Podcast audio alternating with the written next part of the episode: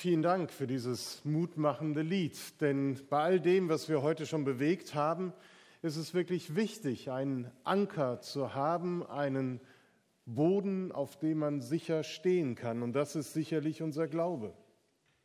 Wenn wir uns fragen, was ist wesentlich, dann ist es wirklich auch wesentlich, sich immer wieder neu an Jesus zu orientieren. Bei all dem, was gerade zu bewältigen ist, braucht es diese Fokussierung auf das Wesentliche. Wir erleben das gerade natürlich als Familie, dass es Dutzende offene Fragen gibt, aber wir nur einen Schritt nach dem anderen machen können und immer wieder fragen müssen, was ist jetzt möglich zu tun, zu klären, damit wir das Ziel erreichen. Angesichts der Größe und Komplexität mancher Herausforderungen, Aufgaben in Familie, Beruf, Gesellschaft, Gemeinde, da ist es überhaupt nicht verwunderlich, wenn viele sich fragen, woher kommt eigentlich die Hilfe, die wir gerade brauchen? Gibt es sie überhaupt? Alleine können wir das doch nicht schaffen. Alleine wären wir überfordert mit all dem, was zu tun wäre. Wie gut, dass wir in die jüdische Antwort einstimmen können als Christen. Unsere Hilfe kommt von dem Herrn, der Himmel und Erde gemacht hat, der nicht schlummert, der nicht schläft, der handelt, der agiert, der Himmel und Erde gemacht hat. Petra und Judith haben das sehr gut in Bezug auf Nachhaltigkeit und Alltäglichkeit und auch gesellschaftliche Themen bezogen, zu denen wir auch unsere Gedanken und auch Positionen haben sollten. Ich möchte in Hinführung auf die Feier des Abendmahls, die ja wesentlich für die christliche Gemeinde ist und für den christlichen Gottesdienst, mal den Fokus auf Gemeinde richten. Auch hier gilt, jeder Einzelne kann viele kleine Dinge in unserer Gemeinde verändern und dazu beitragen. Mehr oder weniger natürlich, erfolgreich und mit Gottes Hilfe. Und so könnte man auch sagen, ja, jetzt, in dieser Zeit, in diesem Moment, lasst uns mit Gottes Hilfe weiter am Bau des Reiches Gottes arbeiten. Hinfallen, aufstehen, beten, Krone richten, aufgeben ist keine Option. Sorry. Nein, aufgeben ist keine Option. Und als wir in der Vorbereitung den Text gelesen haben, den Petra eben auch zitiert hat, da hat mich diese Passage auch angesprochen, weil sie so gut auf Gemeinde passt, weil man sie so schön auf die Gemeindesituation übertragen kann. Und ich glaube, dass es nämlich auch bei uns in den Gemeinden um Kulturwandel und Veränderungsprozesse innerhalb der Gemeinde geht, der auch mit einem Umdenken bei jedem Einzelnen geschehen muss. Ein Mentalitätswandel bei jedem Einzelnen ist da auch genauso gefordert. Die Gemeinde Jesu erlebt durch Corona-Zeiten nochmal verschärft einen unglaublich starken Wandel. Und Veränderungen müssen schnell geschehen. Wir müssen schnell agieren. Wir haben nicht mehr zehn Jahre Zeit, bis wir mal irgendwann reagieren können. Die hatten wir aber auch früher schon nie gehabt. Wir meinten das manchmal, dass wir uns da ganz entspannt zurücklehnen können und erstmal abwarten können. Bewahren zu wollen, was war und was nicht mehr sein wird, ist der falsche Weg sondern wir müssen Gott danach fragen, wo ist dein Blick für die Zukunft? Wo öffnest du Türen für uns als Gemeinde, dass wir dein Reich bauen können und anfangen, erste Schritte zu gehen? Und wie in der Gesellschaft braucht es dafür Menschen, die Geschichten erzählen von der Zukunft, die eine Idee davon haben, wie es sein könnte und da werbend und einladend von erzählen. Wir brauchen Menschen, die von Gott eine Vision geschenkt bekommen, wie sie aussehen soll, die Gemeinde Jesu. Wie die Gemeinde EFG Herford in Zukunft aussehen soll, dass Menschen darin leben. Auch hier gilt es, Visionen und Bilder zu entwickeln, Geschichten zu erzählen, die beschreiben, wie denn ein gutes Leben in der Gemeinde aussehen kann und soll. Und so könnte man eben den eben gehörten Text auf Gemeinde beziehen und sagen, bei allen anstehenden innergemeindlichen Veränderungsprozessen, Transformationen ist es ebenso wichtig, angesichts der Größe der Herausforderung dennoch zu einer Perspektive der Hoffnung und des verantwortlichen Handelns zu ermutigen. Manchen Menschen fehlt der Glaube dass man angesichts der vielfältigen und komplexen gemeindlichen Probleme etwas zum Besseren verändern kann. Unser christlicher Glaube kann dafür die nötige Zuversicht und Gelassenheit geben, denn gegen alle Bedrohungen des gemeindlichen Lebens vertrauen wir auf den Gott, dessen nah herbeigekommenes Reich durch die Ortsgemeinde sichtbar werden soll. Und er seine Gemeinde erhalten will. Dieser Glaube, der bewahrt uns zugleich, uns selbst zu überfordern.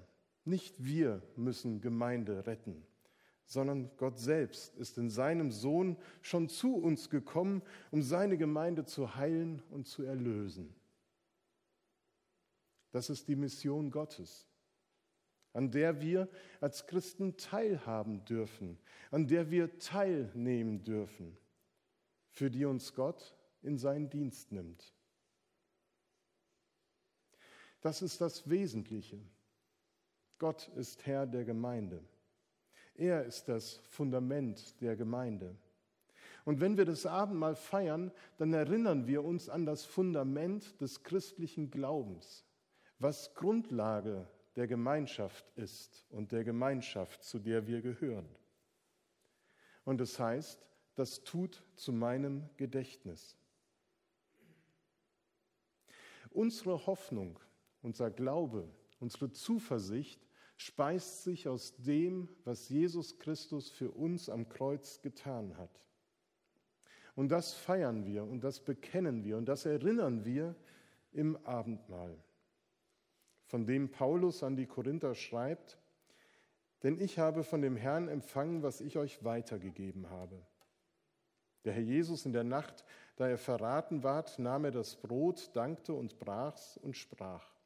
Das ist mein Leib für euch. Das tut zu meinem Gedächtnis. Desgleichen nahm er auch den Kelch nach dem Mahl und sprach, dieser Kelch ist der neue Bund in meinem Blut, das tut, so oft ihr daraus trinkt, zu meinem Gedächtnis. Denn so oft ihr von diesem Brot esst und von dem Kelch trinkt, verkündigt ihr den Tod des Herrn, bis er kommt. Wer also unwürdig von dem Brot isst oder von dem Kelch des Herrn trinkt, der wird schuldig sein an Leib und Blut des Herrn. Der Mensch aber prüfe sich selbst, und so esse er von diesem Brot und trinke von diesem Kelch. Denn wer isst und trinkt und nicht bedenkt, welcher Leib es ist, der isst und trinkt sich selber zum Gericht. Während ich ein paar Sachen, ein paar Dinge noch dazu sage, lüften wir noch mal fällt mir gerade ein. Das tut zu meinem Gedächtnis. Das soll heißen, versammelt euch zum Abendmahl und denkt dabei an mich. Wenn ihr Abendmahl feiert, dann denkt an mich, an Jesus Christus. Erinnert euch an das Wesentliche, das ich euch mit auf den Weg gegeben habe und das ich für euch getan habe. Jesus sagt nicht, tut mir das nach. Oder er sagt, ich habe euch das jetzt so gezeigt und so müsst ihr das machen, so sollt ihr das tun oder ich gebe euch Vollmacht und tut das gleiche, wie ich es getan habe.